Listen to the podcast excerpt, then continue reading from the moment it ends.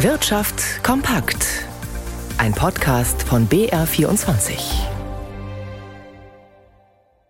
Im Studio Stefan Lina. Für Siemens Energy entwickelt sich die Windturbinentochter Gamesa zum Fass ohne Boden. Die Probleme bei den bereits installierten Windkraftanlagen an Land sind größer als erwartet. Zudem gelingt der Ausbau der Fertigung von neuen Offshore-Anlagen nicht wie erhofft. Der erneute Rückschlag ist heftiger, als er es für möglich gehalten hätte, sagte Siemens Energy-Chef Christian Bruch am Morgen in einem Analystencall. Das Unternehmen strich seine Ergebnisprognose und rechnet mit zusätzlichen Kosten in Milliarden Milliardenhöhe. Dabei hatte der Münchner Konzern für das laufende Geschäftsjahr schon bisher mit einem auf mehr als 800 Millionen Euro steigenden Nettoverlust gerechnet. Die Preise für Wohnimmobilien sind laut dem Häuserpreisindex des Statistischen Bundesamtes im ersten Quartal im Schnitt um 6,8 Prozent im Jahresvergleich abgerutscht. Das war der stärkste Rückgang, den die Behörde bisher gemessen hat. Allein zum Vorquartal verbilligte sich das Angebot um 3,1 Prozent. Hohe Zinsen und die Rekordinflation gelten als entscheidende Gründe. Allerdings sind die Unterschiede je nach Region sehr deutlich. Felix Linke. Die größten Preisrückgänge gab es in den sieben Top-Metropolen, zu denen München und Berlin gehören, aber auch in Frankfurt, Düsseldorf, Hamburg, Köln und Stuttgart gingen die Preise für Ein- und Zweifamilienhäuser im Schnitt um 10,4 Prozent zurück. Für Etagenwohnungen waren es im ersten Quartal 6,4 Prozent weniger als vor einem Jahr. Kreisfreie Großstädte schnitten fast genauso schlecht ab. Sogar in dünn besiedelten ländlichen Kreisen betrug der Preisrückgang immer noch 9,7 Prozent bei den Ein- und Zweifamilienhäusern sowie 5,7 Prozent bei den Eigentumswohnungen. Auch im zweiten Quartal ging es mit der Baukonjunktur weiter bergab. So ist im April der Umsatz im Bauhauptgewerbe nach Abzug der Preissteigerung erneut deutlich zurückgegangen. Zuwächse gab es nur wegen der hohen Baupreise. Die Beschäftigung blieb trotz stark rückläufiger Aufträge stabil. Viele Firmen leben vor allem vom hohen Auftragsbestand aus dem Vorjahr, den sie jetzt noch abarbeiten. Besonders stark von diesen Rückgängen ist der Wohnungsbau betroffen. Künftig soll es in Deutschland eine ständige Digitalministerkonferenz geben. Das haben die für die Digitalisierung zuständigen Spitzenvertreter der Länder heute in München auf dem sogenannten D16-Treffen beschlossen.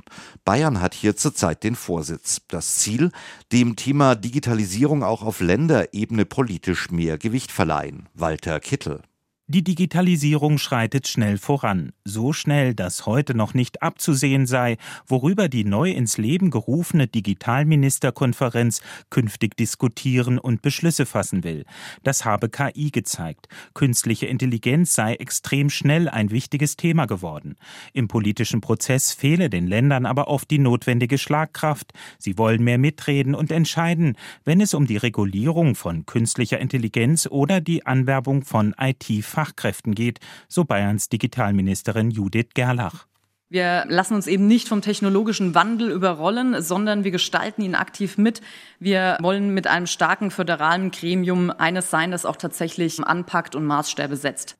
Auch wenn sich das neu geschaffene Gremium bereits Digitalministerkonferenz nennt, gibt es erst in Bayern und in Hessen eigene Ministerien und Ministerinnen für Digitales.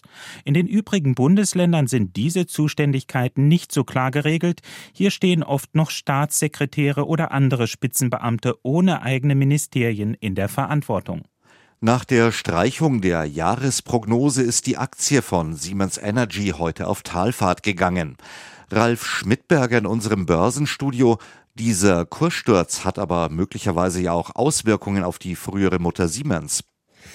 Ja, wirklich, äh, denn Siemens ist weiterhin mit knapp einem Drittel an Siemens Energy beteiligt und der Wert dieser Beteiligung, der taucht ja dann in der Bilanz auf. Aktuell bricht der Aktienkurs von Siemens Energy um 36 Prozent ein.